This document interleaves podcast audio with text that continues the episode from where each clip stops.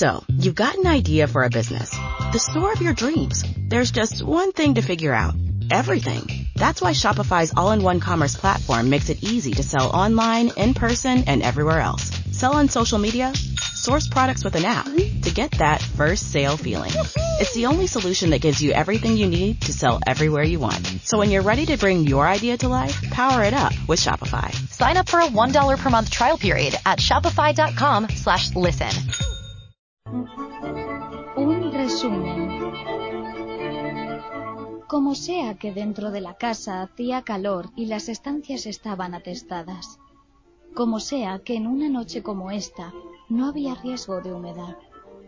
Como sea que los farolillos chinos parecían pender como frutos rojos y verdes en el fondo de un bosque encantado. El señor Bertram Pritchard llevó a la señora Latham al jardín. El aire libre y la sensación de hallarse fuera de la casa dejaron un tanto desorientada a Sasha Latham, la alta y hermosa señora de aspecto algo indolente, la majestad de cuya apariencia era tan grande que poca gente llegó a advertir que se sentía totalmente incapaz y torpona cuando tenía que decir algo en una reunión. Pero así era. Y Sasha Latham se alegraba de hallarse en compañía de Bertram, de quien cabía esperar sin la menor duda que hablara sin cesar incluso al aire libre. libre. 19. Si se escribiera lo que Bertram decía, resultaría increíble, ya que no sólo todo lo que decía resultaba en sí mismo carente de sentido, sino que además no había relación alguna entre sus diferentes observaciones. En verdad, si uno hubiera cogido un lápiz y hubiera escrito textualmente sus palabras, y lo que decía en el curso de una noche hubiera bastado para formar un libro, nadie osaría dudar al leerlo de que el pobre hombre era un deficiente mental. Y no era este el caso, ni mucho menos por cuanto el señor Pritchard gozaba de prestigio en su calidad de funcionario público y era compañero de la Orden del Baño. Pero resultaba todavía más raro que gozara de casi universales simpatías. Había en su voz un matiz, cierto enfático acento, un esplendor en la incongruencia de sus ideas, como una emanación surgida de su cara regordeta y morena, de su figura de petirrojo algo inmaterial e inaprensible que existía y florecía y se hacía notar por sí mismo, con independencia de sus palabras e incluso a menudo en oposición a ellas.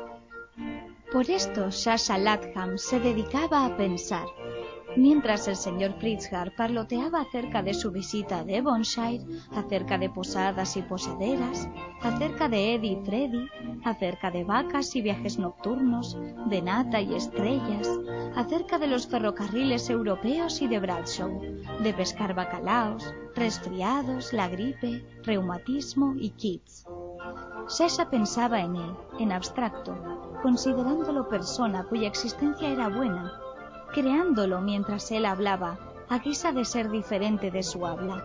Y este era ciertamente el auténtico Bertram Pritchard, aunque nadie pudiera demostrarlo. ¿Cómo podía una demostrar que Bertram Pritchard era un leal amigo, dotado de gran comprensión y... Pero en este momento, como tan a menudo le ocurría cuando hablaba con Bertram Pritchard, Shasha se olvidó de su existencia y comenzó a pensar en otro asunto. Sasha pensaba en la noche, después de haber conseguido concentrarse un poco con la vista en el cielo. De repente olió a campo, la sombría quietud de los campos bajo las estrellas, pero aquí, en el jardín trasero de la señora Dalloway, en Westminster, la belleza la emocionaba debido a que Sasha Latham había nacido y se había criado en el campo, probablemente por contraste. Allí el aire olía a heno y había a sus espaldas estancias repletas de gente. Paseó al lado de Bertram. Sasha caminaba de manera algo parecida al paso de los ciervos, con una leve flojera en los tobillos, abanicándose, majestática, silenciosa, atentos todos sus sentidos, agudizando el oído, olisqueando el aire, como si fuera un ser salvaje, aunque con perfecto dominio de sí mismo, gozando de la noche la noche. 20. Esto, pensó, es la mayor maravilla, el supremo logro de la raza humana. Por una parte, hay mimbrales y rudimentarias barquichuelas navegando por pantanosas aguas, y por otra está esto.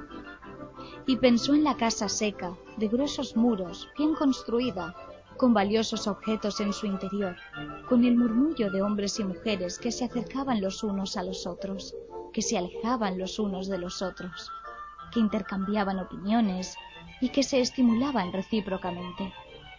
Y Clarissa Dalloway había hecho lo preciso para que aquello surgiera en los seriales de la noche, y había puesto planas piedras formando un sendero sobre la tierra.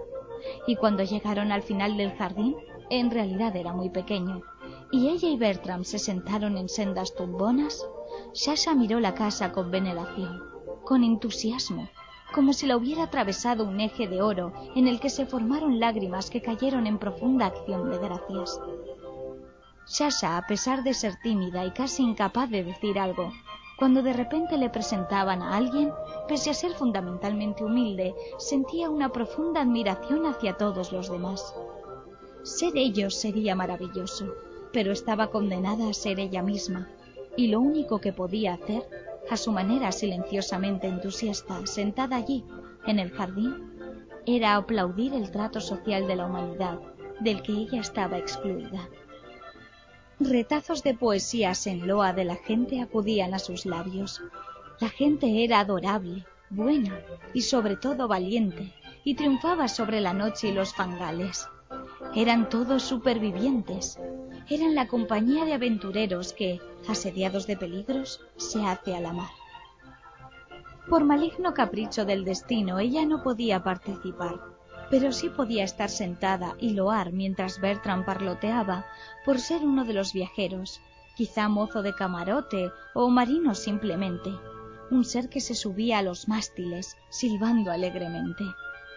Mientras pensaba esto, la rama de un árbol ante ella quedó empapada y rezumante de su admiración por la gente de dentro de la casa, y goteó oro, o se puso erecta en centinela.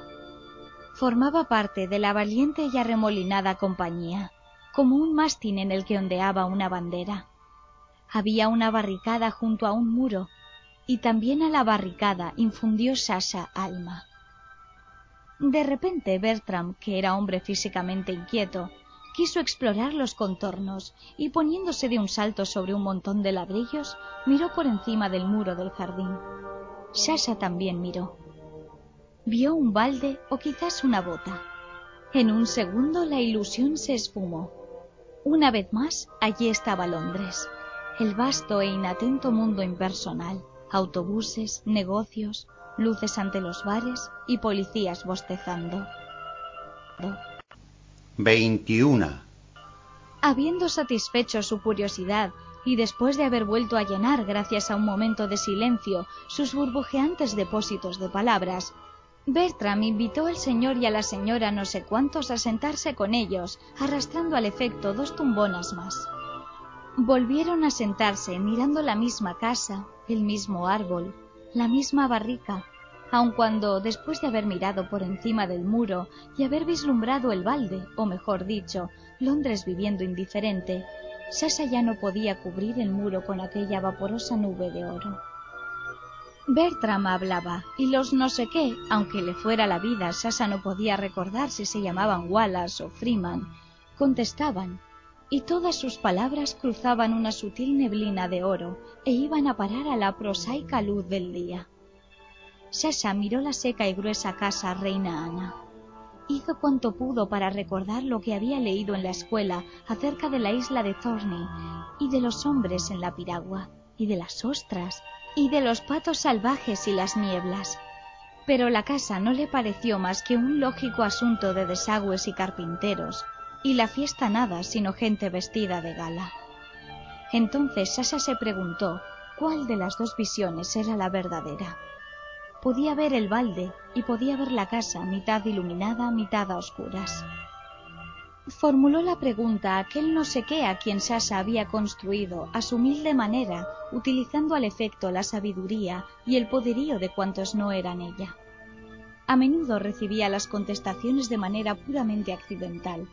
Casos hubo en el que su viejo perro español contestó por el medio de menear la cola.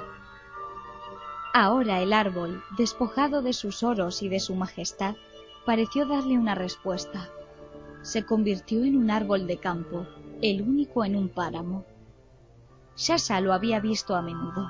Había visto nubes matizadas de rojo por entre sus ramas, o la luna quebrada, lanzando irregulares destellos plateados. Pero, ¿la respuesta?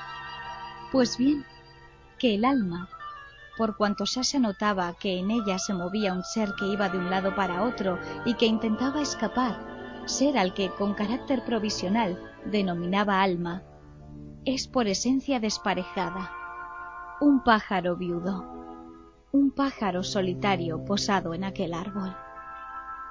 Pero entonces Bertram, cogiendo del brazo a Sasha, con la familiaridad habitual en él, ya que no en vano eran amigos de toda la vida, observó que no estaban cumpliendo con sus deberes y que debían entrar en la casa.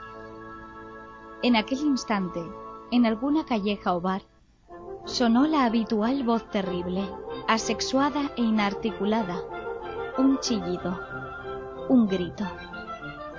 Y el pájaro viudo sobresaltado, emprendió el vuelo describiendo círculos más y más anchos hasta que se transformó, lo que ella llamaba su alma, en algo tan remoto como un grajo contra el que se ha lanzado una piedra y emprende asustado el vuelo.